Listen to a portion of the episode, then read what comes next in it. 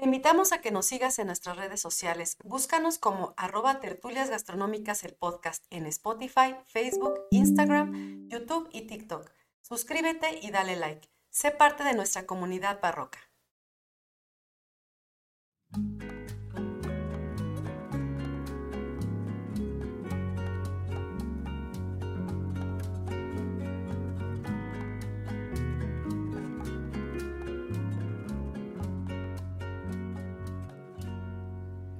A todos, bienvenidos a Tertulias Gastronómicas, un podcast donde platicamos de gastronomía, su entorno, significado, rituales, evolución y uno que otro chisme. Yo soy Viridiana Pantoja Y yo soy Ingrid Millán. y juntas nos echaremos una tertulia gastronómica.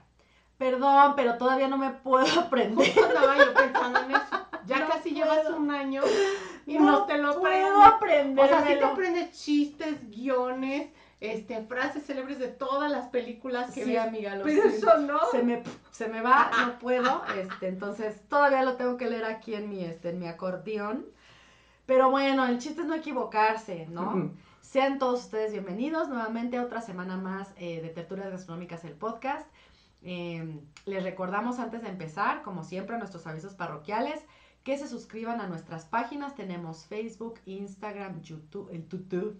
Este, tenemos también Patreon. Tenemos un montón de cosas ya subidas en Patreon, entonces suscríbanse para que puedan ver todo ese material adicio- adicional, perdón, y todo lo que hemos estado eh, y que iremos subiendo en las próximas semanas. Recuerden rankearnos también en las plataformas donde pueden ver podcast.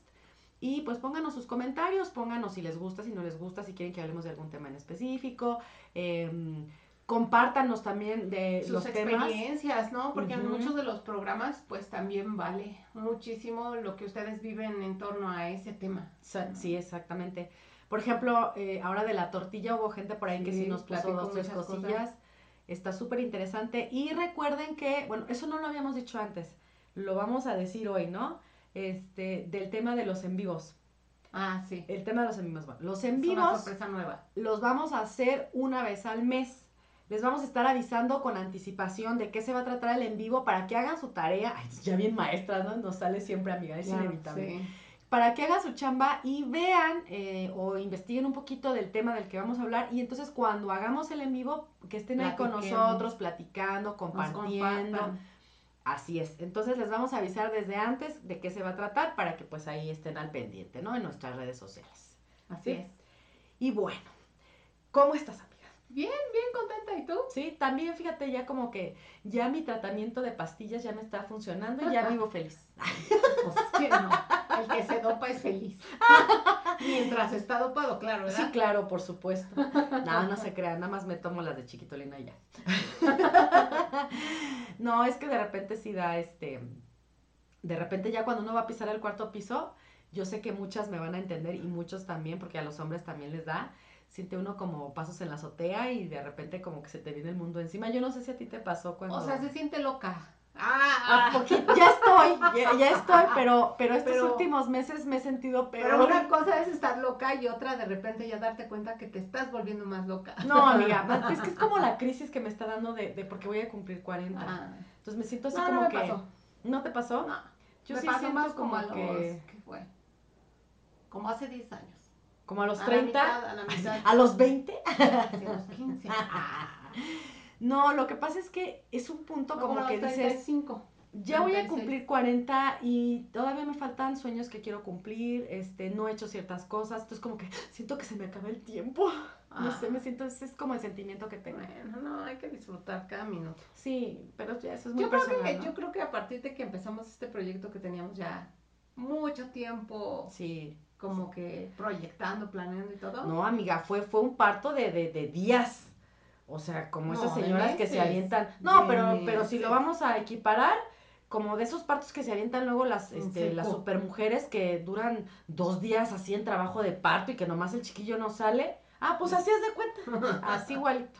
Yo. Entonces sí, ya fue 46 complicado. horas de trabajo. Ay, no, qué barbaridad. No, no, no. ¿Cómo, ¿Cómo te atreviste? No, no, no, y yo sé de peores, ¿no? No, sí. Yo he Saludos a mi tía Lulu otra vez. Ah, tu tío Lulu va a llenar este, va a llenar de anécdotas este, Luego los me episodios. contabas y luego me contabas y no te preocupes, hija. puedes aguantar hasta una semana. Yo Órale. cómo admiro a las mujeres que se avientan los partos naturales. Qué bárbaras, eh, mis respetos. No, yo, yo, yo no sé qué es eso. Pues también debería haber equidad ahí, amiga. Como que algo le falló a Dios ahí. Debería también tener los hombres. Así de una apuesta, ¿quién lo tiene? Híjole. No creo que aguanten. Pero bueno. Bueno, Sí, no. en fin. ¿De qué vamos a hablar? Bueno, no te voy a decir de qué porque ya este, subimos tarde el flyer también, discúlpenos, pero es que hemos andado vueltas locas con la chamba. Entonces tuvimos que subir el flyer un día después, pero ya más o menos eh, vieron de qué se trata. Y cuando justo estabas platicando ayer de qué ibas a introducir en el, en el episodio, sí agarré a mi Yuki, así de, yo No. jamás te voy a cocinar. Sí, dije, no, como en caldo, así me la imaginé a la barbacoa, no sé, algo raro. Tranquila, hoy no vamos a hablar de ello. Ay, no, amiga, pero va a llegar un sí, momento en el que algún sí. día sí.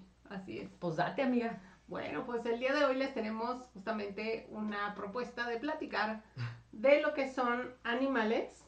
Y bueno, nuestro capítulo de hoy justamente se, se titula, ¿no? Animales fantásticos. De animales De fantásticos. animales fantásticos me me echo echo un taco. Me echo un taco. Entonces, Porque ya ven que aquí en México de todo nos echamos un taquito. Ah, también en otros países, amiga. No, pero aquí más, porque No, lo no que te encuentres lo metes en la China tortilla. igual.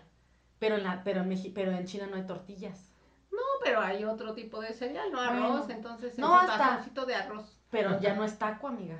No, de hecho queríamos justamente arrancar con eso, ¿no? En México, para los que nos están viendo en el extranjero y no son propiamente mexicanos o no están como muy, este, Empapados de la cultura de la cultura mexicana. nosotros decir, me voy a echar un taco, significa que voy a comer algo. ¿no? O cuando alguien te invita a su casa, pasas por ahí y te dice, ven, échate un taco, Sí, que es comas. que te van a comidar de lo que están comiendo, ¿no? Entonces, este, pues de eso se trata justamente el día de hoy, de hablar de animales que para muchas personas pueden ser fantásticos y este, y que sin embargo pueden, pueden también ser muy sabrosos, ¿no? Uno de los que traes para nosotros en México sí lo es porque aquí no existe. O sea, aquí no lo puedes encontrar en ninguna parte. Entonces sí dices, ¿cómo no? Bueno, salvo en zoológicos, ¿no? No, pero me refiero así en hábitat normal, no lo no, encuentras. pues dos no. No, así es. Bueno, Pues entonces adelante. vamos a dar, entonces mi, mi primera intención es ponerlos a pensar, ¿no? ¿No les pasa a veces que, que piensan así, están viendo algún programa y dicen, ¿será que eso se pueda comer? ¿No? Esa es la primera pregunta, ¿no? O que estás viendo a lo mejor sí un documental en donde estás viendo que lo están comiendo y te preguntas, ¿en serio se puede comer? ¿No? Pues ya últimamente, amiga, con, con las redes sociales, ya vemos se ha cada hecho, o cosa. sea, es, es un tema de mucha difusión, ¿no? Sí. Es masiva y casi instantánea. cosas que ni te imaginas. no te imaginabas que se podían comer. Y por eso te preguntan, ¿será que sí se puede comer? No, pues estás viendo ahí cómo se lo más bien se, más bien tu pregunta es. ¿cómo se comen eso? no es será es ¿cómo se lo comen? Así es. Y bueno, y este, pues finalmente te dejan como, como pensativo y reflexivo en muchas cosas, porque una puede ser si te antojó, otra puede ser, este, tengo curiosidad por saber, este, lo, ¿A a, lo que sabe? Y si a lo mejor estoy en posibilidad de algún día ir ahí, me lo, lo probaría o no lo probaría, Sí, ¿no? o jamás nunca en la vida. O de plano hay ciertas cosas que empiezas a escuchar como nació el COVID, ¿no? Que dices, definitivamente yo no me atrevería a probar algo de eso, ¿no? No, Pero bueno, finalmente vivimos en una cultura ni en la sabíamos que, como se dices comía. que prácticamente todo lo que se mueve Se come. se come. Entonces, bien, fantástico, según la Real Academia Española, viene de una raíz grecolatina, que significa que no es de la realidad, que es perteneciente a la fantasía. Pero también menciona que es un adjetivo que puede referir otras cosas, ¿no? Ya utilizándolo, digamos, coloquialmente. Una de ellas es, por ejemplo, el, el que denota que es presuntuoso y entonado a una persona. O bien, que es magnífico y excelente. Entonces, a nosotros nos gustaría tomar justo este último, esta última definición como aquello que es magnífico y excelente y comenzar por ahí. Súper. Porque obviamente los animales que vamos a estar hablando no son fantásticos porque proven- provengan de la película de fantasía, ¿no? O así, de- No cree usted que vamos a hablar de los hipogrifos, este, ¿no? de sirenas, hadas, Ándale, minotauros, no. este, al escabeche. No, no. Vamos a hablar de verdad de, de, de cosas De ma- con magnificencia, claro. Entonces, hemos escogido algunos animales, compartimos que no son los únicos, como siempre les platicamos, da mucho de qué hablar este tema, así que estaremos hablando de vez en cuando en otros episodios de otros animales fantásticos también, que son para nosotros o para otras culturas, ¿no? También Sí, no, imagínense, en un episodio no podemos tocarlos No. a todos. No, no, no, y sobre todo por todos los datos que son tan interesantes que van en torno justamente a estos animales, ¿no? Ok, Entonces, dicho esto, empecemos. damos. Vamos a hablar del primer animal que el día de hoy se me ocurrió que fuera el camello. Ok. Muy de, muy de allá, del otro lado del charco. Ah, eh, con eso quería empezar. Bueno, es mi segunda pregunta, amiga. Ah, me ibas a preguntar. Sí, oye, Ya te habías tardado, ¿eh? Porque ya ya en tenías varios, episodios episodios que no te que preguntaba. no Hoy me sí te voy a preguntar, ¿no? Porque Maldita pueden ser sea. también preguntas para el público y se los hago también a ustedes, ¿no? Mi primera pregunta para ustedes sería, ¿qué país tiene la población de camellos más grande del mundo? Uy, Bueno, si no, ¿qué país? ¿Qué continente? no, pues ¿No? La ¿O parte área o geográfica? área Arabia Saudita. ¿En dónde se, se encontraría, no? En, En tú toda dirías esa que zona de como Arabia en la zona de Arabia Sa- Saudita, ese país que tuviera la mayor cantidad. Que- quiero pensar que sí, porque por el tipo de vegetación, clima y todo ese tema, pues sí, es donde, de hecho, su medio de transporte más importante es el camello. Es y, el y de vida camello. igual, porque les da creo que hasta leche. Y, este... y hasta para comprar mujeres, ¿no? Ah, Así sí, la es moneda de cambio aparte. Así es. Esa mujer por 20 camellos. Sí, por- ¿Cuánto vales? ¿Cuánto vales la mujer? Camellos pelo largo. Bueno, años, cada año más viejas, más baratas. Si usted respondió que podía ser algún país árabe o asiático, es incorrecta la respuesta. Esa es mi primera sorpresa. Porque este, justamente revisando varias fuentes, les voy a compartir una que es muy accesible y muy fácil para que puedan justamente revisarlo a través de National Geographic, esa es una de las fuentes, pero no es la única. Nos menciona que el país que tiene más, más camellos es Australia. Sí, así de, ah, Ahora sí me quedé como el, como el meme, amiga, así. Ajá. ¿Cómo crees? Sí. ¿En y bueno, ahí les voy a platicar por qué. Ahora sí rompimos paradigmas, sí, ¿eh? es una historia Mira, me bien quedé así como- interesante. Anonadada. Resulta que en el siglo XIX, Ajá. en 1846, hubo un personaje. Este señor fue un explorador llamado John Ainsworth Horrocks, ¿sale? Ajá. Y él fue el primero que introduce un camello dentro de Australia, ¿no? Para sus exploraciones. Su camello incluso se documentó que se llamaba Harry. ¿Sale? Ok. Bueno, después de que introduce este primer camello, pues la gente se da cuenta que el camello puede ser una- un formidable justamente vehículo, ¿no? Sí. Porque es un animal que no se cansa tan rápido, que puede cargar muchas cosas muy pesadas y que aparte aguanta, ¿no? La cuestión de no poderse no Tomar tomar agua, agua. o comer durante varios días. Ujú. Acto seguido se les ocurre llevar pues varios camellos que llevaron justamente de Arabia Saudita, de India y de Afganistán principalmente. Y fueron de verdad un motor para el crecimiento en Australia, ya que los utilizaron como vehículo y también como fuerza de trabajo. Fíjate que ahora que lo mencionas, ciertamente sí, Australia es uno de los continentes, bueno, es este País. país, este, bueno, es que en algún momento, como está bien aparte y todo, también se le considera de alguna manera, este, tiene mucha, mucha zona de desierto. Sí, tiene una parte desértica, de hecho donde no hay Creo que de las tres cuartas partes de Australia son desérticas, sí. Así es, pero bueno, ahí te va.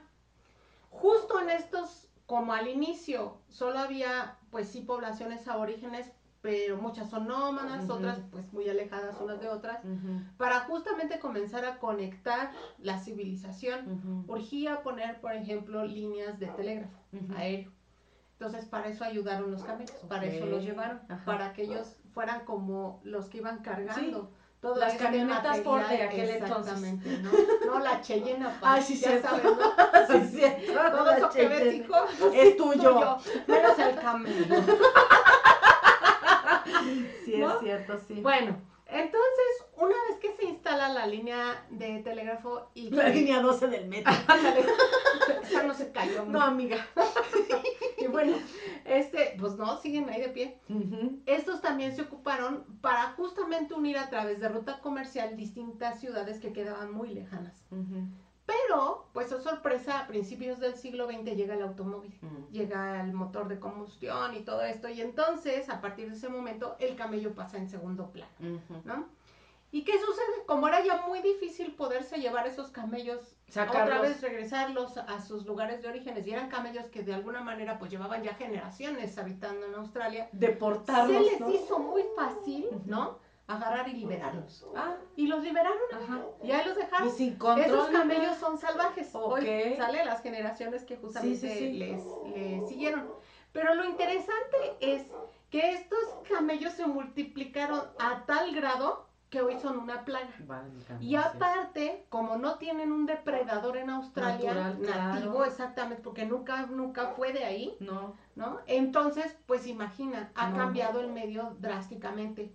Y sobre todo, pues es un animal que justamente aguanta mucho la sequía y el no beber agua, porque cuando hay agua bebe muchísimo, ¿no? Y la almacena. Aparte son muy longevos, ¿eh? Sí, son muy longevos, hay, hay animales de más de 50 años. Sí. Entonces, eh, resulta que existen noticias en Australia así seguido Ajá. de camello se acabó el agua del pozo de los aborígenes, ¿no? O, o camello o grupo de camellos Ajá. dañó el pozo de la granja tal, Ajá. ¿no? Y pues sí los meten en aprietos porque estamos hablando de zonas desérticas. Donde obviamente el agua es este, muy Muy necesaria. escasa, sí. Y no es que sean, pues también son animalitos, necesitan Sí, beber claro. agua, ¿no? Pero pues ellos no tienen la Pero no culpa tienen ese equilibrio de estar natural. ahí, ¿no? Ellos no llegaron ahí Es la intervención del hombre lo que genera esas cosas. Entonces, durante mucho tiempo, como nadie les prestó atención, pues se super multiplicaron. Tan es así que hoy se calcula, bueno, por ahí saqué un, un, un, este, Un dato. un dato que se calcula que hay medio millón de ejemplares, medio Válgame, millón en sí. Australia. Pues para comer, luego, luego. Entonces, pues empezaron como mucha gente a platicar, ¿no? Para ver qué se podía hacer precisamente para bajar la cantidad de camellos que había ahí. Y no faltó, por ejemplo, ver- a- a- a- eh, puedes observar algunas noticias donde la gente sugiere eh, atraparlos, vivos por supuesto, atraparlos sin lastimarlos, porque también ellos eh, hoy son muy este, respetuosos, ¿no? Del ambiente. Sí, claro. Y entonces no quieren lastimarlos, pero dicen vamos a atraparlos y lo hacen, no solamente sugieren, muchos ya lo hacen, Ajá. los, los cazan pero sin matarlos, no sé si es el término correcto, más bien los atrapan, Los ¿no? atrapas, Los sí. atrapan para venderlos a Arabia Saudita o a otras tierras donde se usan, Ajá, sí, donde claro. sí son necesarios. Y así como de alguna manera pues ya que se vayan yendo, pero es medio millón, amiga. No, no van a acabar ¿No? nunca. Entonces está muy cañón. Y esa es una de las soluciones que han dado. Aparte de hacerlos viajar en avión y tantas horas, los estresa muchísimo también. Seguramente. No, los tienen que llevar súper dormidos y... Ay, seguramente. pobrecitos, sí. Pero bueno, Ay, yo, pobrecitos, No faltó. cómaselos. No faltó quien dijera, oigan, ¿por qué no los comemos? ¿No?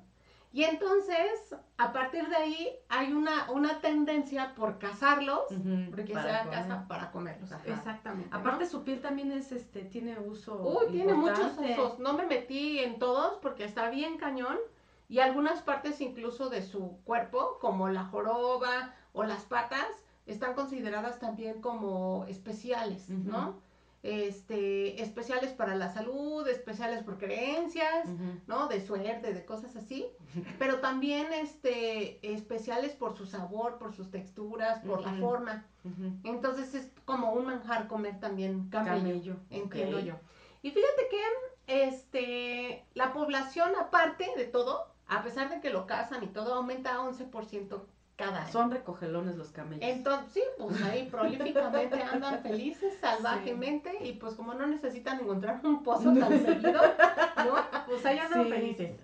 Entonces, bueno, dicen algunos expertos allá en Australia de alimentación que este, la parte más, más sabrosa del animal se encuentra hacia atrás, en los cuartos traseros. Ujú.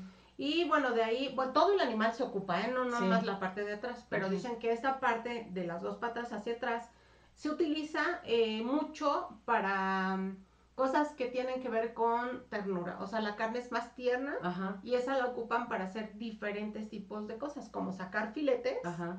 y sirloin. ¿no? O Ok. sea, sirloin de Sirloin de camello. camello. Exactamente, ¿no? Y otro tipo de cortes 100% australiano, claro. que asan a la parrilla. Uy. Pero este también con aquellas partes que suelen ser un poquito más duras, por supuesto que no las tiran, las ocupan para hacer cocciones largas Como con temperaturas este exactamente, ¿no? controladas y durante mucho tiempo. Entonces hacen estofados. ¿no? Y este y muchos incluso son cocinados a la manera de oriental, como con curries Ya. y especias orientales. De hecho, expertos en alimentación que han maridado y han jugado con el camello en Australia refieren que esta carne pues se lleva muy muy bien con las especias que vienen justamente de Oriente, ¿no? Pues porque O ellos sea, son de Oriente. jengibre, Claro. con el- la hierba limón. ¿no? Con este, también con aceite de oliva, aunque no sea propiamente de ahí, pero que la mezcla de todo ello Sí. eh, La da, da- y da sabores muy interesantes. Eh, la gente que cocina camello sugiere cocinarlo a la parrilla. También dice que es muy bueno cocinarlo en, sal- en sartén. Este, con estofados y especialmente cuando lo condimentas, como yo lo decía, ¿no? Ajá. Va muy bien la carne con esos condimentos. Ujú. Y bueno, para otros países el desierto, del que viven en el desierto, no precisamente en Australia, para ellos comer eh, el camello es una cuestión también de supervivencia, es Claro. parte de su alimentación, pero también refieren que ciertas partes del animal son un manjar. Ujú. Para esos grupos, muchos que son, por ejemplo, nómadas, hablan que este, una de las, de las partes más importantes es justamente el lomo, La, No, la joroba. La joroba. el pecho también. ¿no? Y este, pero que especialmente la joroba es así como, pues sí, es la parte especial de todo el animal. ¿no? Como el pork belly. No sé, ahí sí te voy a ser sincera, yo jamás he probado camello. yo de hecho, tampoco. de los tres animales de los que voy a hablar, no he probado ninguno. Tú sí No. uno, por lo que me estuviste platicando.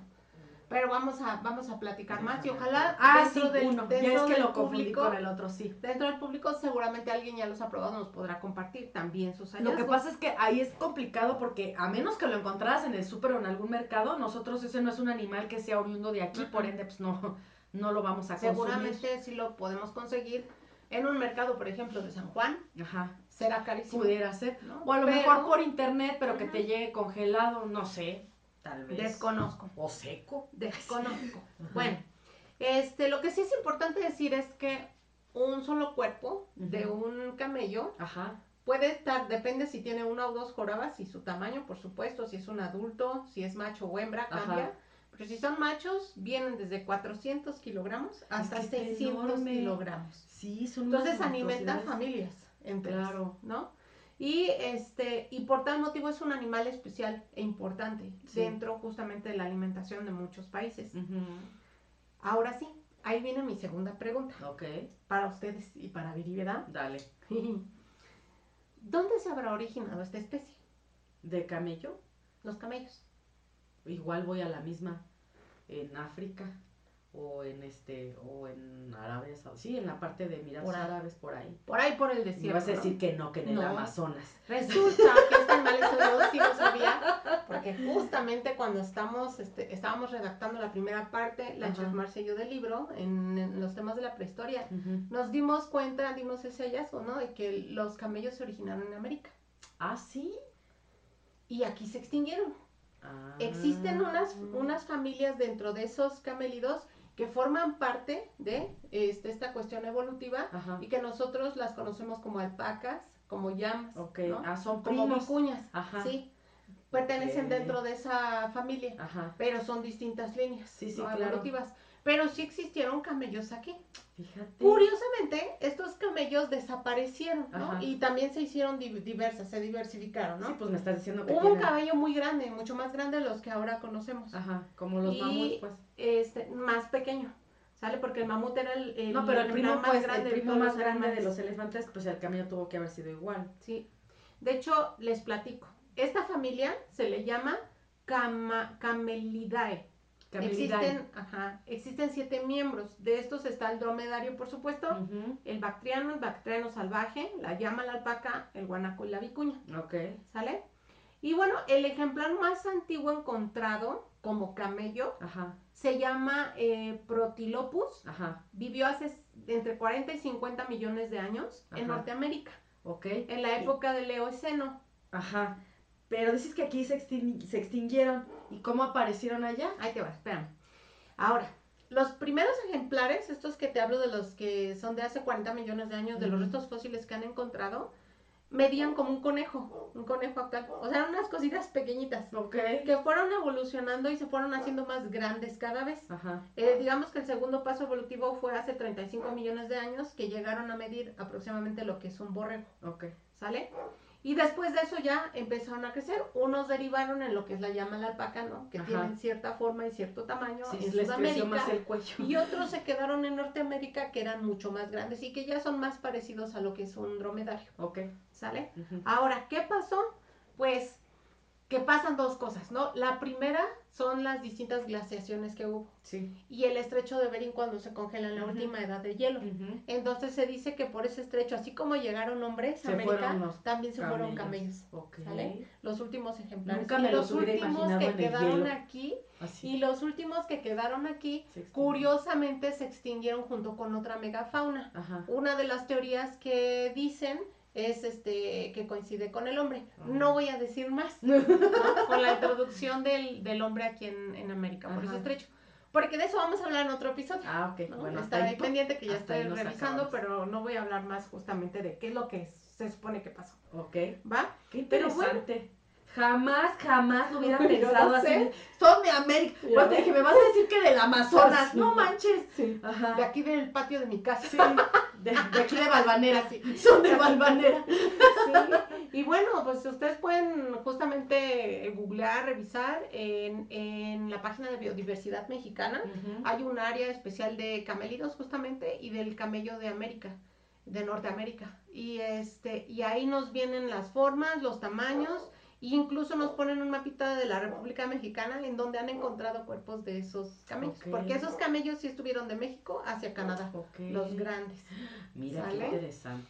Entonces vean que sí, súper interesante. Sí, aprendí Ahora, algo nuevo. Algo también muy importante, bueno, aquí es que esos últimos camellos que les platico se extinguieron hace más o menos 80 mil años. ¿sí? Y otra de las especies que les platicaba, no la que se extingue hace 80 mil, sino la que todavía continúa y aparece exclusivamente en el norte de América, en México, Estados Unidos y Canadá, desaparece cuando entra el hombre. Ahora, de la camella es también muy importante, porque de ella se puede obtener, aparte de la piel, de las pezuñas, de todo lo que ustedes quieran, se puede obtener leche. ¿no? Y la leche es sumamente nutritiva. Estuve leyendo, por ejemplo, un, un artículo que publicó la Universidad Politécnica de Valencia de un investigador de apellido Lalumi. Y él, por ejemplo, comparte que estudiando la leche ya en laboratorio y comparando, comparándola jun- junto con otras leches del mundo Vaca, mamífero, Sí, sí, sí. exactamente, empiezan a darse cuenta que tiene mucha similitud a la leche humana. Sí, a la materna. Exactamente. Eso ya lo había visto yo Y también. que aparte, este, lo han estado probando como un probable justamente sustituto para los niños que nacen prematuros y que son neonatos, o sea, que acaban de nacer Sí, y que tienen justamente problemas de que si se les da la leche de vaca, ajá. o sea, que por algún motivo no se desarrolla con la madre, no pueden beber la leche ajá. este, humana, Ajá. pues entonces si les llegan a dar, por ejemplo, de vaca, pueden este casi casi morirse, Sí, ¿no? sí, sí, Porque sí no. les puede dar una alergia súper fuerte alimentos y devenir en otros problemas, ¿no? Ajá. Entonces comparten en este estudio que esta leche tiene muchas ventajas, entre ellas que tiene una muy buena digestibilidad entre las otras que, Sí. que compararon, ¿no? Y que es muy semejante justamente a la leche humana. Y según el artículo tiene altos niveles de insulina y proteínas que son similares a la insulina y que pasan desapercibidos por el estómago. O sea, son las moléculas tan pequeñitas que no son absorbidos y pasan Sí. justamente por el tracto, ¿no? Y justamente eso, eso hace que no se destruyan y que ayude. Y que eso cuando pasa a los intestinos, este, chupa el cuerpo más de los, este, vitaminas y lo que sea que tenga la leche. Sí, exacto. Entonces, esas aportaciones que va generando, entre otras cosas, es que curan o han- lo que han revisado en estos estudios es que han curado alergias alimentarias graves, en, este, han curado también enfermedades de la piel y también la hepatitis. y siguen estudiando, pero a mí se me hizo sumamente interesante. Sí, sí, sí. Además de, de contener proteínas consideradas como protectoras, ¿sale? Tienen casei shirota. Pueden actuar como antioxidantes, Ajá. antibacterianas, antivirales, antifúngicas y antiparasitarias. Ok. No, pues vamos a pedir leche de camello, amiga, por Amazon. Derivado de la leche, por supuesto, existen otros subproductos. Y entonces, en estos lugares en donde se consume la leche de camella, también pueden encontrar Que yogurt, quesos y mantequilla, Sí, por pues, supuesto. claro. Y todos con una probiótica bien interesante, ¿no? Eh, que, insisto, se digieren más fácilmente, pero también son sanos, son nutritivos y no caen como pesadez o con una intolerancia. Sí. En, y, por ejemplo, una de las cosas que también refieren en algunas páginas que estuve visi- visitando es que su único detalle, yo no diría defecto, su único detalle después de todo lo que estuve leyendo es que la leche puede verse ligeramente verdosa. Entonces uno podría pensar que está radiactiva o ¿no? O que la, la pusieron ahí en, en una olla de Es como la de la Conazupo, amiga. Ándale. Así Sí, radioactiva. que llegó de este de, No, de- ¿cómo este, se llama? de Rusia, ¿no? De Chernobyl, sí, sí, exactamente. Pero bueno, y este, pero no. que ahí les recomendamos mucho que oigan el episodio que tienen los leyendas legendarias. Ah, Qué sí, bueno el de- estuvo el ese, de- el de Cobalto el de 60. Cobalto. Estuvo Sí, buenísimo, bueno. buenísimo. Sí, Se los recomendamos mucho, justo Como de siempre, mi México querido. Tristemente. Pero bueno, entonces, fíjense, eso hace, con todas estas virtudes que les tengo aparte, eh, cuando una camella tiene a su cría, 18 meses continuos tiene leche. Y puede amamantar a su criatura, pero también tiene excedentes con los que justamente esta gente este, también se sostiene. Sí, ¿no? claro, pues como las Y le da de comer a sus niños y, y la gente A también, sus ¿no? niños. Entonces es muy nutritivo. Son, son este, pues sí, valga la redundancia, yo creo que se alimentan mucho mejor que si se alimentaran con leche No, pues de hecho, imagínate, si la mayoría de las personas que utilizan el camello, sobre todo, pues son, eh, por ejemplo, en la parte de Arabia Saudita, que son errantes y que andan por el Sí, desierto, los grupos nómadas. es súper importante para ellos el consumo de la leche de camello, sobre todo para la parte de la infancia, el crecimiento y todo eso. Y la verdad es que, pues no es gente que se enferme mucho, No, son súper muy resistentes. Y aparte, muy longevos, amiga. Ujú. Y eso que viven en condiciones extremas. Sí, sí, sí. ¿no? Igual que los animalitos. Sí, claro. Bueno, entonces no creo que ustedes, que, que esto que les platico viene como es, como que es muy actual, ¿no? En realidad sí, los estudios que se están haciendo sí son actuales, sin embargo, la alimentación eh, con la carne de camello y lo que es la leche y sus derivados ha sido desde hace muchísimo tiempo, ¿no? Precisamente los que enseñaron a hacerlo son estos grupos nómadas que transitan por todos estos desiertos de Asia y de África y que tienen esos conocimientos ancestrales. Ajá. Por ejemplo, sucede en Persia y, en- y- y ya sucedía incluso en, en la Persia antigua y en Grecia. En varios, eh, varios momentos hay crónicas donde justamente dicen que hay banquetes que se celebran por X circunstancias en donde se da carne de camello. Pues es que es lo que se, es Una lo que se carne consume en la zona. Ya formaba parte también de, de esos momentos especiales Claro. en esa edad antigua.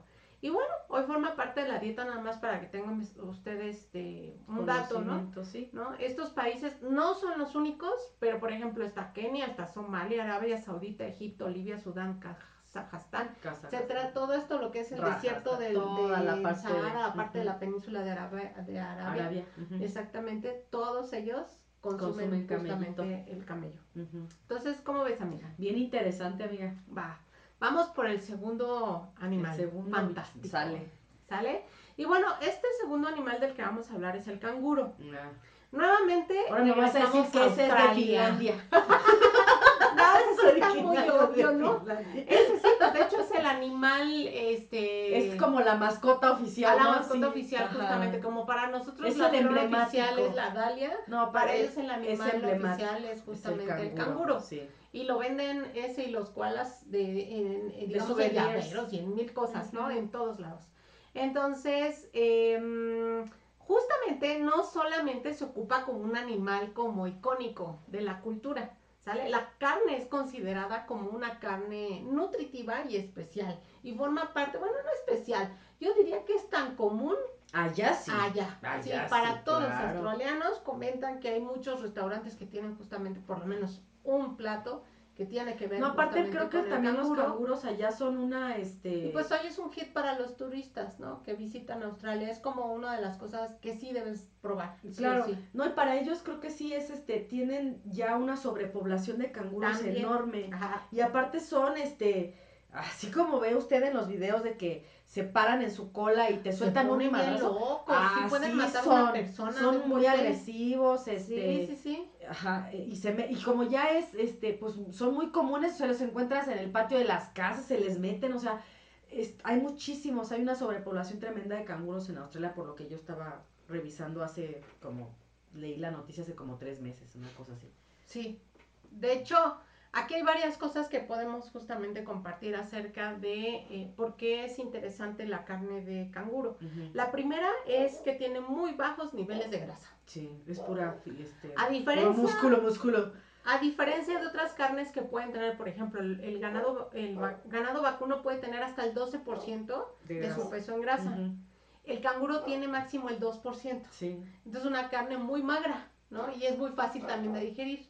En contraparte, también se sugiere que no la sobrecocines, que procures cocinarla este, muy rápido Ajá. y que normalmente en muchos platillos la consumas, digamos, en término o rojo Ajá. o medio, pues porque si no tiene Porque si no grasa, queda se como seca, chancla. sí, ¿no? Sí, así, como chicle. Sí. Entonces, de hecho, en algunos sitios hasta sugieren que, que la marines con grasa. O sea, que le pongas, por ejemplo, su aceitito de oliva y ahí lo dejes un, Un ratito. rato. Incluso te sugieren que lo saques del frigorífico o del refri y esté por lo menos unos 10 minutos afuera para que llegue a la temperatura ambiente y la cocines rápido, porque de lo contrario, lo de afuera sí se va a cocinar y va a quedar calientito, pero lo de adentro va a quedar frío Sí. si lo traías del refri, ¿no? Pues es una si carne apretada. en, en- en rosa o rojo. Ajá. Exactamente. Entonces, es una carne nutritiva, es una, tar- es una carne que también tiene altos contenidos de hierro y de zinc.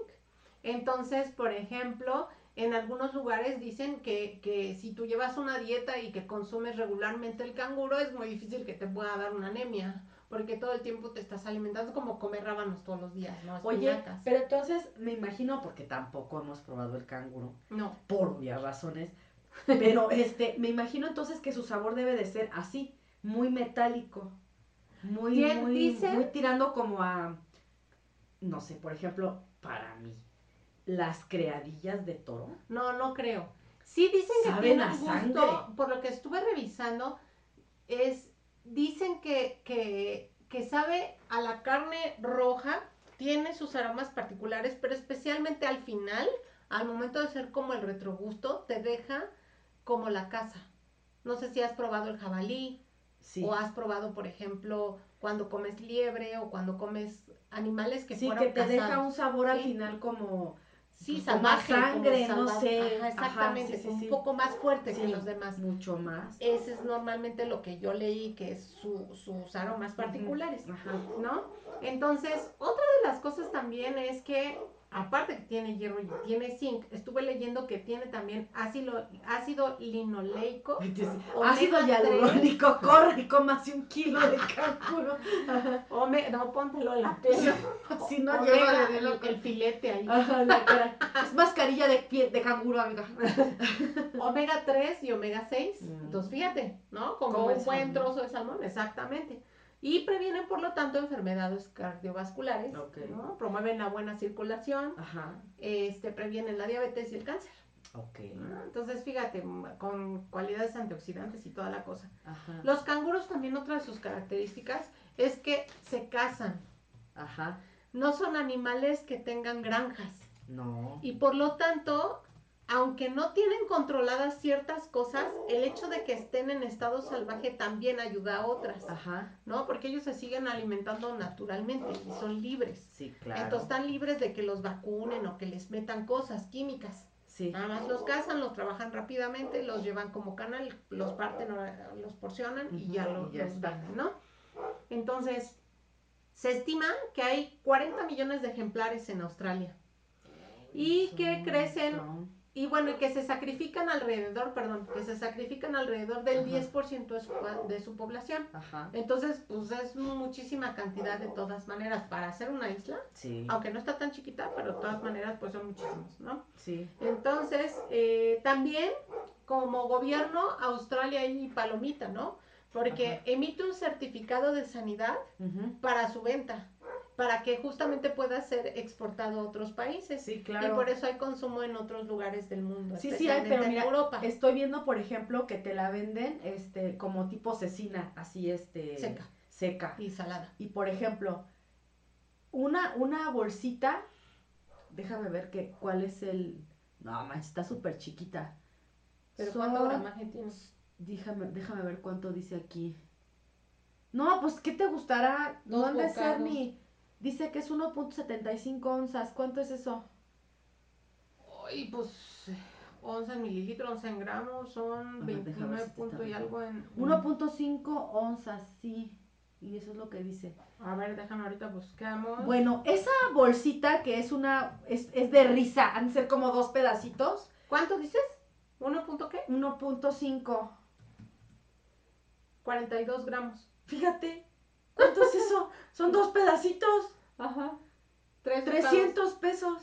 Pues échale, yo diría que hasta más caro, amiga. No, esta es así como la, la, este, y ah, viene hasta con salsa teriyaki y azúcar morena. ¿Ves? Cómo es bien interesante esa combinación de sabores también Sí, asiáticos. Sí, claro. Al igual que el camello, juegan mucho con estos sabores allá. Pero sí está, o sea, le digo, es una cosita así, 300 pesos. Y solamente es por este, es, es de importación. Bueno, hay que recordar también que los aborígenes australianos ya lo comían desde hace mucho tiempo. Se estima que 40 mil años, o sea, no es algo nuevo. No, ¿y cuánto tendrá el canguro allá en este, en pues, esa toda la vida, ¿no? Porque es único ahí. Pero pues, habrá que revisar en la historia Mucho tiempo. Evolutivamente debe tener muchísimo No, pues, tiempo. sí. Este, pues si ya estaba desde estas tribus que lo comían hace 40 mil años, quiere decir que desde antes ya estaban ellos, ¿no? Ujú. Entonces, eh, algunos platillos recuerdan, los, algunos platillos que están en carta, incluso los invitan a comerlos para que precisamente se recuerden o, o se vivan algunas experiencias que tienen que ver con estos grupos. Ejemplo, los cocinan debajo de tierra, como una especie de hornos como Pibis. los nuestros. Ajá, rascan este hoyos, ponen piedras calientes, les ponen hojas, colocan los alimentos allá adentro con elementos aromáticos, con vegetales, los tapan, dejan que se cocinen y así los comen, ¿no?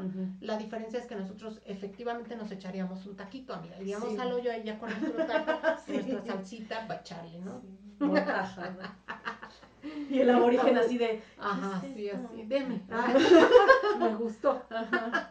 Entonces, bien. Y bueno, como les decía, esta carne tiene que estar certificada, debe llevar un label especial, una etiqueta, en donde justamente se menciona que está saliendo de Australia, que está controlado, que tiene un certificado de sanidad, Sí. precisamente para evitar estos temas de No, algo por ahí. alimentos. Sí. Exactamente, o que mute algún microorganismo y, Y, luego otra pandemia. COVID, ¿no? Ay, cállate. Exactamente. Ajá. Entonces, cocinar también es algo bien interesante con el canguro porque es muy versátil. Hoy, como Australia también es un centro en donde ha llegado gente de todo el mundo, eh, pues se combinan muchas cocinas. Y entonces, así como puedes encontrar una hamburguesa de canguro, también la puedes enco- encontrar ensaladas de canguro, puedes encontrar salchichas de canguro, ¿no? Muy a la usanza de los alemanes, y también pizzas con este canguro, o lo que se te ocurra, Sí. ¿no? Hasta tacos de canguro. Si No, hablamos del, de pastor de canguro, ¿no? Podría ser. Entonces es tan versátil que se utiliza prácticamente en todas las cocinas internacionales y es lo que han estado como adoptando en otros países, el poder importar esa carne eh, traída de Australia y crear propuestas con eso que llega de allá, pero con técnicas que son originarias de ese lugar. ajá. Exactamente. Por eso esa, esa versatilidad. Y bueno, em, es este algo bien interesante es también que encontré es que también lo sirven en carpacho. ¿Cómo crees? Ajá. Bueno, pues Es estás tan diciendo buena la que carne, es tan magra. Ajá. Que la pueden cortar muy delgadita Sí, y ya lo único que hacen es combinarla desde con un aceitito muy ligero sí. hasta con diferentes vegetales en salmuera o ensaladas y así se la comen la carne muy delgadita y cruda. Pues El es que si dices que es así, este, Así era, era lógico que se pudiera consumir así. Y bueno, también a la parrilla, en barbacoa, eh, asada, horneada, eh, rápidamente pasada con aceite o con alguna grasa dentro de lo que es un sartén, Ujú. rostizada, o sea, como que hay varias técnicas que se pueden justamente hacer. El chiste es no pasarse porque si no te va a tocar ahí un chicle, Ajá. un, La chancla, sí. duro que dale, ¿no? Una suela de zapato. Y bueno, como yo no la he probado, sí estuve viendo referencias de qué opinaban algunos especialistas y bueno, ahí comentan que, que se combina muy bien con muchos sabores orientales Ajá. y que especialmente se lleva, por ejemplo, muy bien con ajo, con salsa soya y con jengibre. Es que los, los condimentos orientales también son fuertes. Así es. Ajá. Y bueno, se recomienda cocinarlos, como yo les decía, en término medio rojo para evitar que, que queden como suela de zapato. Los ejemplares que se usan para, para comercial son cuatro. Eh, los que se casan son el rojo, el gris del este, gris del oeste y el antilopino. Ok. ¿Sale? Y bueno, eso es lo que quería compartirles acerca del canguro. Está también muy interesante porque si bien eh, es un animal que todos conocemos porque es súper emblemático de, de Australia y demás, ya a la hora de hablar de gastronomía, pues no todos sabíamos específicamente ni cómo, ni cuándo, ni a qué sabía. ¿no? Así es. Y bueno, ahora tenemos el tercer animal que es el armadillo. Que ese sí, déjame decirte que es un animal fantástico. Sí, es O sea, su fantástico. constitución física es un animal fantástico, lo que Sí. puede hacer, cómo ¿Cómo se sobrevive, cómo defiende? se defiende. Sí. O sea, ese sí está para, para hasta colección de así su fisionomía, no, o sea, lo ves y dices, eso parece un cañoncito. Sí, pues es cómo pudo haber evolucionado de esa manera, ¿no? Así es. Este, cómo se aparean, o sea, por eso es un animal Es bien interesante. Sí, sí, así sí. es. Y ese sí lo tenemos en nuestro país. Ese sí claro que sí. Así es. De hecho, les voy a platicar algunas cosas que nos, nos comparten cronistas. ¿no? De la época en la que llega justamente la conquista. Por supuesto, Fray Bernardino Sagún, que es uno de los que casi siempre aquí este, compartimos. Sí. Y este, y bueno, también a Hernández, ¿no? Pero bueno, acorazadito, ayotochtli, armadillo, armado, armadillo de nueve bandas, cuzuco, encubierto, mulita, tochi, hueche, huech. Y bueno, un sinfín de sinónimos que depende de la lengua en la que se hable o el lugar en donde te encuentres, es como le van a llamar. Oye, pero es hasta, hasta que ya como que empiezas a, a tomarle sentido a las cosas, ¿no? Pero armadillo, pues es como el, el, el sinónimo, el, el diminutivo de que está armado. Exactamente, de ahí Ajá, viene. de ahí viene. Los españoles le Sí, pusieron hasta así ahorita que dije, por la armadura que ah, llevaban los caballos. Ajá. Y entonces, como está chiquito, pues viene armadillo. Así es. sí, Así como la tortilla, igualito. Exactamente. Ajá. Entonces, Ayotochtli, que es su término en Náhuatl. náhuatl, bueno, los especialistas nos comentan que puede devenir de la primera parte de dos palabras. Una es ayotli, Ajá, ¿qué que significa calabaza, Ajá. o ayotli, que significa tortuga, Ajá. y que finalmente, pues las dos son una coraza, ¿no? Y tochtli, que es conejo, entonces era un conejo con calabaza. O un conejo con Este, justamente la coraza de la tortuga, un conejo tortuga, Sí, como le quieras llamar. ok. A mí me encanta el náhuatl, Sí. justamente por sus significados que tiene, ¿no? Me encanta. Bueno, Fray, y les voy a leer aquí exactamente cómo lo define Fray Bernardino de Sagún. Él lo menciona dentro de un libro, en una, en una parte de, de la, de todo lo que nos, nos comparte.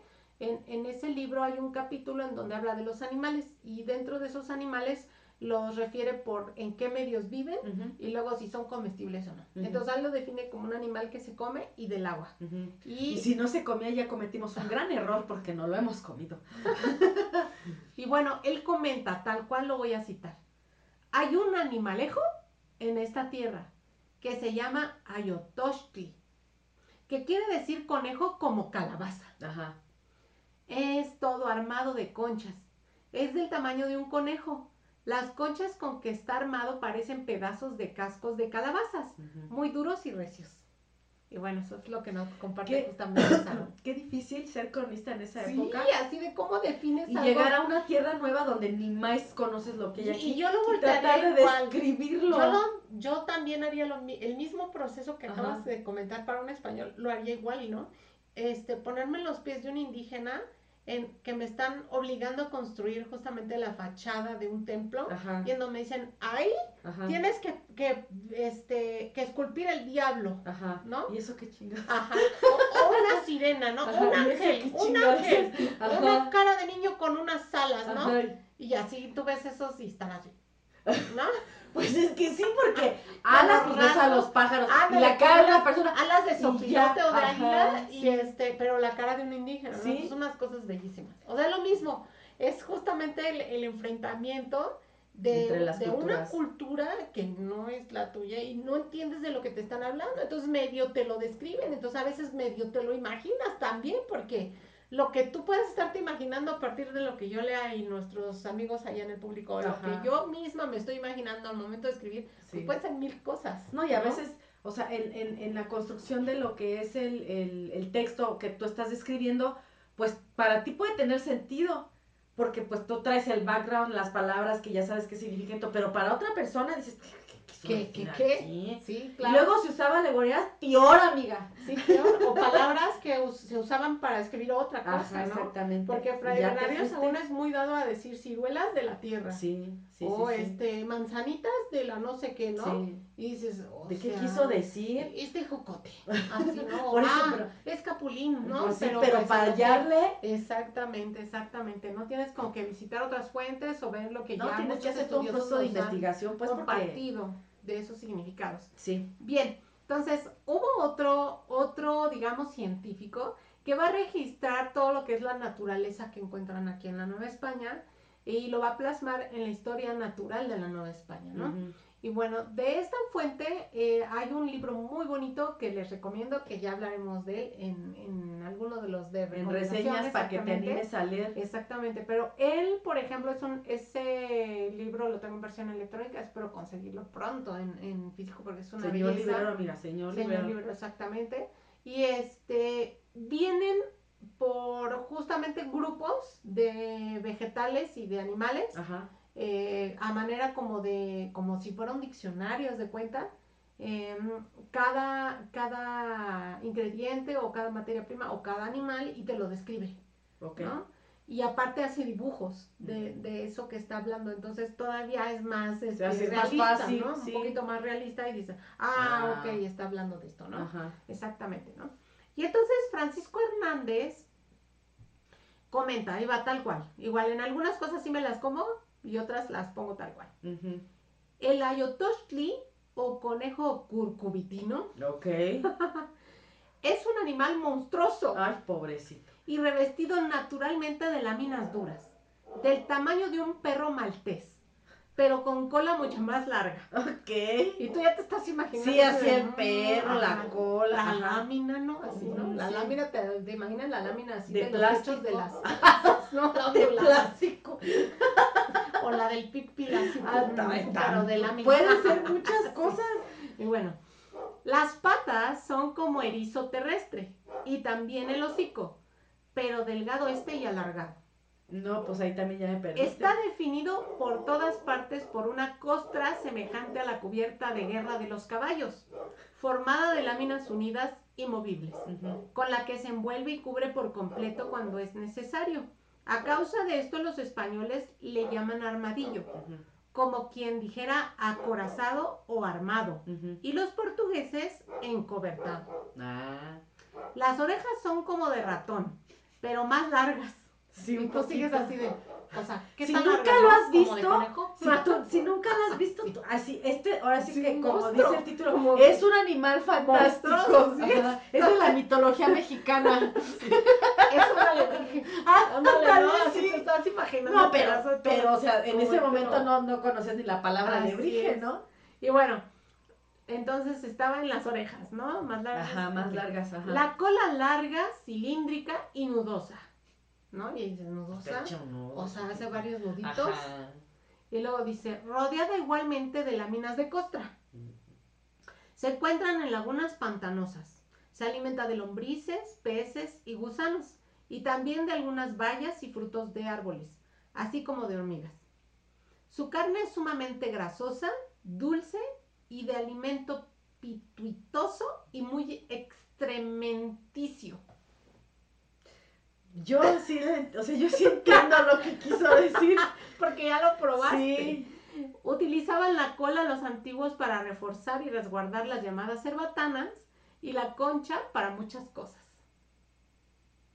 Incluso como cazuelas. Sí, Porque estuve hecho- leyendo también Ajá. que parte del animal cuando lo recuperan y lo lavan, lo hierven primero para Ajá, lavarlo y luego ese mismo se utiliza como una cazuelita. De hecho, ahí mismo se hace. Ajá. Ese es el armadillo en su concha. Ajá. Así lo probaste. Sí, así. Bueno, por lo que estuve leyendo, es como otros animales que sí he probado. Y que este no soy tan afín, eh, porque sí se me hacen, no es que estén feos o no, es que uno está acostumbrado a ciertos otros sabores, ¿no? Y respeto mucho eso, yo respeto la cultura culinaria, no importa dónde se No, y ahí ¿no? depende de gustos Entonces, también. mm, sí, y lo que han hecho justamente las personas que, que, que comparten estos ingredientes en ciertas regiones es cocinarlo también con hierbas olorosas Ujú. muy fuertes, Ujú.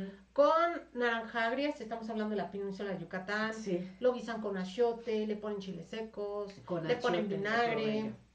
Le ponen vinagre o, o jugo de limón o etcétera.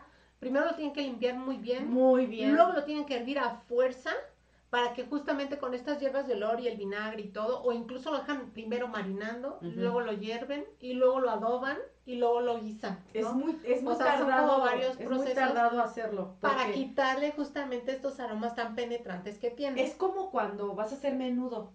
O la Mm, pancita que, tienes le llaman. lavar muy bien. que tienes que lavarlo muy bien, este, y darle ahí unas servidas con un montón de cosas, de este, hierbas. de hierbas y demás. Hay gente que hasta lo lava así como si fuera ropa. No con jabón, pues, pero sí, o sea, que le da su lavada y todo, para que se le quite todo ese aroma tan fuerte que tiene. Y lo mismo pasa con esta madre. Y aún así, Es muy fuerte. cuando tú lo pruebas, yo, o sea, yo ya te había comentado, ¿no? Que por ejemplo a mí el borrego no me gusta. Ajá. Por ese es sabor fuerte, que tiene fuerte. es fuerte. Pues este Aromático. dice, quítate que ahí te voy. O sea, es, es un sabor que te queda en toda la cavidad bucal, la nariz, este, En cuando lo repites es horrible, así de, lo repites y, ay, o sea, y aparte es muy grasoso, muy grasoso. O O sea, sea, a lo pesar de que- masticas y sale grasa. Sí, o sea, sientes como, pues como el borrego, amiga, que es así de grasosito Ah, ya, que se te queda en Sí, el sí. paladar la Sí, grasa. sí, sí, te lo sirven frío, ya valió. Y no, y aunque esté caliente, o sea, tú en tu boca sientes esa grasa. Untuoso. Sí, y por ejemplo también, a pesar de que es muy grasoso, su carne tiende a ser un poco como, eh, como fibrosa, o sea, tiene como una dualidad ahí. O sea, sí es, es, es, no es tan fácil de, o sea, es un gusto adquirido, vamos a decirle así, y que si desde chiquito lo, lo consumías, Te pues, acostumbras. te baja. Ajá. Pero para uno que no, este, sí es algo como de que pruebas una vez y, y tan tan. sí, ya no más. Bueno, y este, ya gracias a esta reseña, podemos, podemos saber si nos enfrentamos a él, que yo por supuesto si un día se me presenta, No, es que es si no está prohibido, si no está en veda, etcétera, Sí, sí, sí. pues llegaré a probar, ¿no? No, y lo puedes encontrar mucho en, en los poblados, o sea, no tanto en la Sí, ciudad, donde lo consuman. sino es más en la parte donde rural. consuman justamente. Ajá. Y como tú siempre dices, amiga, o sea, siempre hay que probarlo una vez aunque sea para saber a qué sabe y ya ahí tú decides si te gusta o no te gusta, Así es. ¿no? Que por eso me comí la semita de pueblo. El pápalo. Para que no me digas que... Un armadillo llega a pesar entre 3 y 7 kilos, dependiendo pues cómo lo encontraron, en cuánto Qué tan tiempo, ¿no? adulto sea. ajá. Exactamente. Si es, este es un animal nocturno, puede encontrarse cocinado, como yo les decía, en muchos lados de México, desde el sureste o el sur. La carne es oscura, tiene un olor muy fuerte.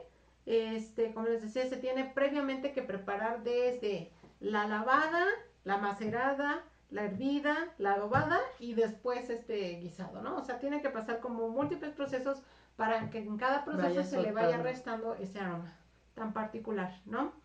Y algunos de los estados justamente que lo cocinan, pues es el estado de Veracruz, el estado de México, Tabasco, Chiapas, Oaxaca y todo lo que es la península de Yucatán. No son los únicos, no son los exclusivos, porque en Guerrero, por ejemplo, también puedes encontrarlo, pero bueno, es este nada más para que no- ustedes ubiquen como en el mapa a partir de qué estados puedes justamente encontrarlo. No, y ¿no? cada vez es más difícil encontrarlos. Sí, sí, de hecho yo, yo entiendo que hay muchos lugares en donde incluso se permite el consumo local porque es parte de, justamente de sus costumbres este, y de su identidad, pero no para estarlo ya llevando a ciudades en venta o cosas así, ¿no? No, de entiendo. hecho, hay, hay este, localidades donde cuando los, lo atrapan, o sea, toda, todo el pueblo se junta, o sea, se lo llevan a, a la, este, a la cocinera del pueblo, por así decirlo, que siempre es una señora que pues, sabe está- hacer de todo, ¿no? Y que, Ajá. y que es la que por generaciones y este año su familia lo ha consumido y es la única que sabe cómo se guisa, cómo se hace y todo, ¿no? Entonces Como se lo llevan, porque lo tienen que viscerar y todo. entonces lo matan y se lo llevan a la casa de esta mujer y ella es la que hace todo el, proceso y hace todo y entonces a la hora de comerlo se junta casi todo el pueblo de verdad a comerlo así taqueado porque es un es toda una este, celebración, ¿no? Aparte de eso es toda una celebración porque pues lo encontraste y o sea, es algo que ellos comparten con toda la comunidad. No se queda nada más en una familia y se chismean todos. Fulanito encontró una madre y órale y se van y de volada y entre te Y llega al pueblo. Exactamente. Y lo llevan así, mira, las manos así, como si fuera algo, Un este, regalo. exactamente. Sí, sí, sí. Un regalo de los dioses de la naturaleza. Así es. Pues sí, finalmente recordemos que en México seguimos teniendo esta, esta cuestión de respetar mucho nuestros alimentos, pero cuando esos alimentos son escasos, son ya raros, ¿no? Este, o, o que ya no los encuentras tan fácil, pues sí encontrar uno de estos animales y sobre todo si, si ha sido parte de su, de su historia, de, su, de esas generaciones, pues debe ser todo un acontecimiento, ¿no? Sí. A mí no me ha tocado, me ha tocado con otro tipo de animales, pero este, ese no. ¿La zarigüeya ya la comiste? La zarigüeya es el tlacuache, no. La zarigüeya No, no, no el tlacuache sí. No, la zarigüeya no, el tlacuache sí. El La tlacuache aquí en México es Coyote, muy, el es zorrillo, muy socorrido. el De hecho, te, los- te lo encuentras así. Yo conozco gente que así en las colonias, así normales, y ve uno, lo atrapa porque Ah, se los compran a aquí, 500 pesos. aquí, este, aquí han entrado, aquí en ah, pero tú vives aquí en la reserva, y, amiga. y los, los tengo que estar, este, porque ya ves que se hacen los muertos, ¿no? Sí. Eso, Entonces, eso me da Tengo mucha que estar risa. cuidando mucho que mis perros no salgan porque ya alguna vez mi copi Ujú. se le fue a uno encima, ¿no? Y hasta que no lo separé, porque el otro animalito pues se quedó así Se, como se, hacen- muertito. se quedan así. Y ya como vio que no se movía, así me lo, pero no quería soltarlo, mira, me lo no. que lo soltara. Ajá. Y bueno, finalmente ya como dos horas después se fue el animalito, ya como que dijo, ya no está, ya me voy, ¿no? Y Ajá. pum, se fue. Sí. Pero este, sí, no, de hecho está prohibidísimo eh, atrapar uno de esos animales, ¿no? Esos tienen Es que andar están en peligro de extinción. Porque como hemos No, ido este, que destruyendo yo- su hábitat, Si los veo, yo al revés se los dejo, porque yo sé que esos animalitos se comen los que nos pueden picar o los alacranes, las, este, las, las arañas, las las tarántulas, sí, sí. les encanta toda esa bola de alimañas. Exactamente, ¿no? Y hasta las Sí. fresas de mi jardín. y a los, a Bueno, las- a pero los si te, que también Sí, se comen las pero si te salvó de aquello, pues que se coma unas Ah, fresitas. ¿qué sí, no, yo le invito y aparte sin el... Ay, ni ponle las letreritos, pelamos y se son para ti. Ajá. Y la carita de la cuache, ¿no? Sí, sí, sí. Así es, amiga.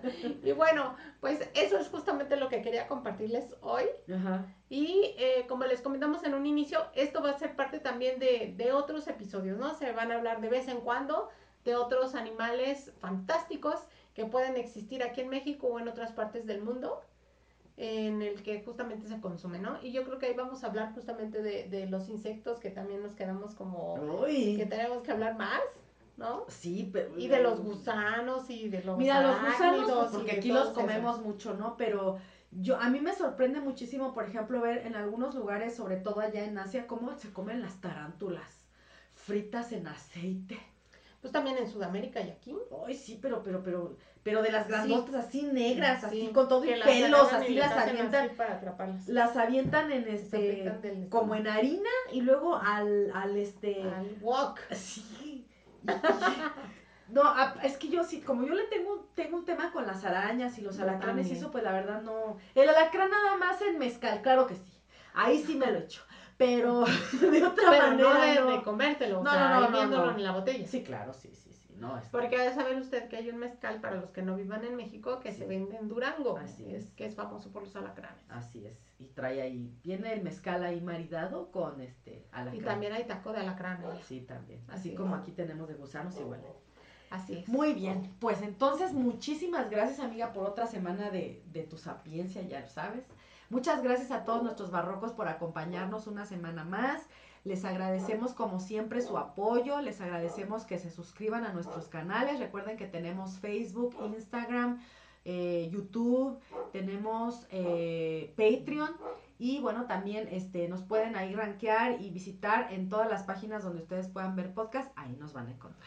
Y la próxima semana tenemos una cita porque ese día vamos a liberar justamente el tema del que vamos a hablar en el en vivo. Exactamente. Y también les compartimos que el horario para los en vivos van a cambiar. Sí, la vez pasada... Varias personas nos estuvieron solicitando, sobre todo gente que vive en el extranjero, que por favor le bajáramos unas horitas al, Sí. al programa. Exactamente. Entonces, el próximo en vivo va a ser a las 8 de la noche, hora del centro de México. Para Así que es. se prevenga, para que ponga su reloj, su alarma y que se conecte con nosotros. Así es. Repito, 8 de la noche, eh, hora del centro de México. En 15 días. Es correcto. De todas maneras, ahí les vamos a subir los Les valorcitos y volvemos a recordar la próxima, este, en el próximo, próximo episodio, episodio. en la próxima semana. Así es. Y a su vez les compartimos qué tema va a ser. Que Sí, va a no. estar bien bueno. Sí, va a estar muy bueno. Muy bueno. Ideal para estas fechas de frío. Claro que sí. Ok. No, sí, sí, la verdad es que sí, amiga. Yo voy a, mira, me voy a venir así con mi libreta y voy a tomar nota. De todos tus menjurjes. No, pero por supuesto, y al día siguiente al súper. Ok. Muy bien. Muchas gracias, nos vemos la próxima semana. Adiós. Bye.